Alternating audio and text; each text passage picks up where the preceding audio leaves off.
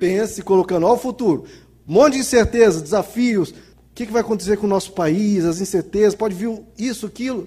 Tá, ponha tudo isso. Se você quiser, pense nisso, mas ponha Deus do lado.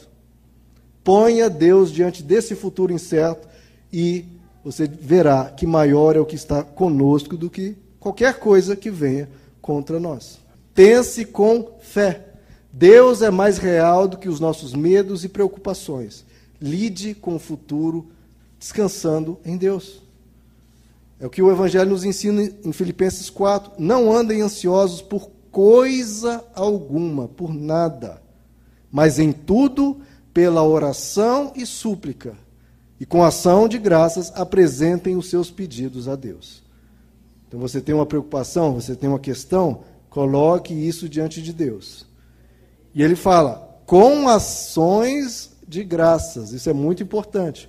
Porque tem pessoas que oram, oram reclamando da vida, né? Ah, Deus, minha vida é ruim, minha vida é chata, minha vida é assim, assim, assim, assado. Deus, resolve. Isso não é uma oração, isso é uma murmuração ungida, né? Não, por isso que ele fala, com ações de graça. Alguns interpretam assim, não, ore que Deus vai te dar uma casa no lago e já ore agradecendo. Eu não entendo assim esse verso, eu entendo assim. Você ora com o coração grato pelo que você tem. Você tem uma casa simplesinha e está orando, Deus, me dê condições de comprar casa naquele bairro, melhor, mais seguro, uma casa mais confortável.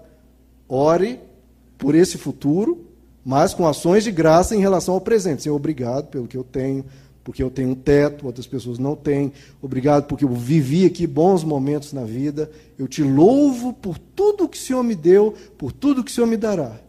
Agora me dá condições, me ajuda a atingir esse novo patamar, conquistar mais esse, esse novo espaço, com ações de graça. Da mesma forma em relação à ansiedade.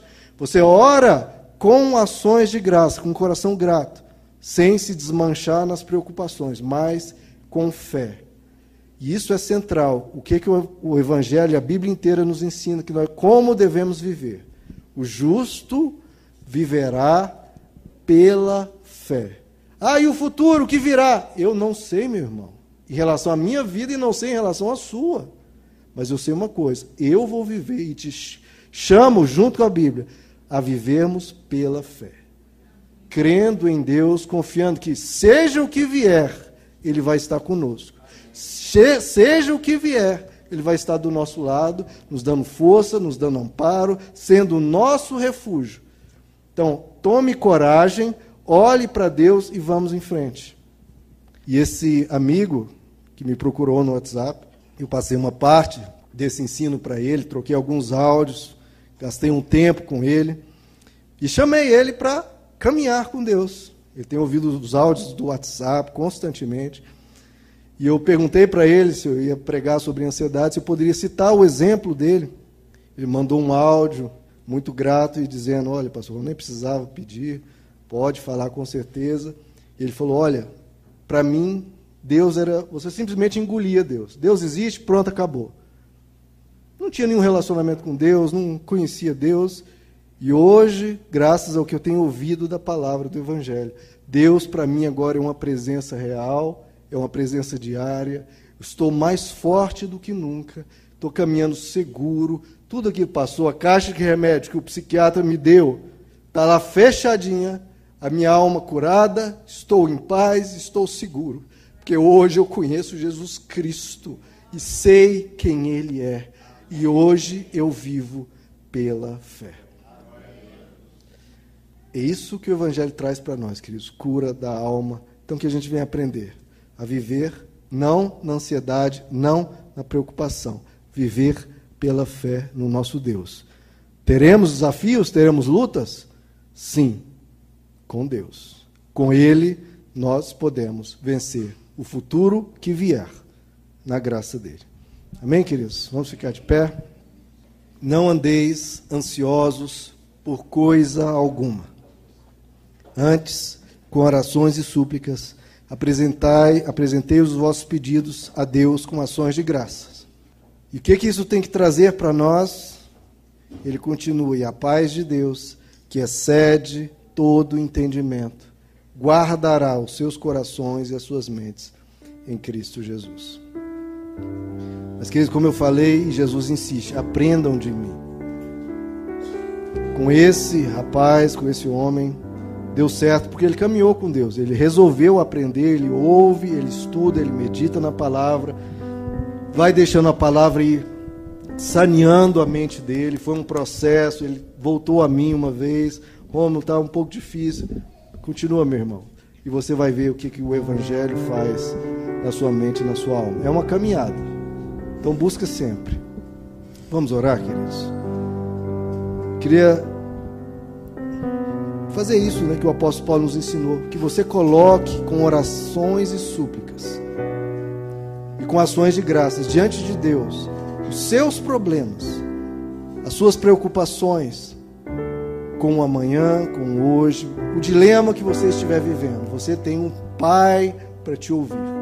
O psiquiatra às vezes mal te ouve. O teu pai vai te ouvir com toda atenção.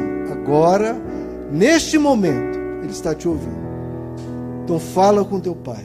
Apresenta a ele aquilo que está doendo aquilo que está te machucando, aquilo que você não sabe resolver, aquilo que às vezes você não, não sabe que estruturas, como você vai lidar com isso. Ponha isso diante dele, peça a ele que caminhe contigo.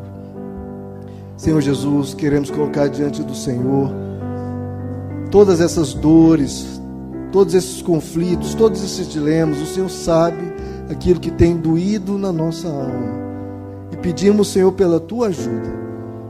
Ajuda primeiro para nos pacificar, para nos ajudar a ter uma mente que possa ver alguma solução, algo que possa nos ajudar a lidar com isso.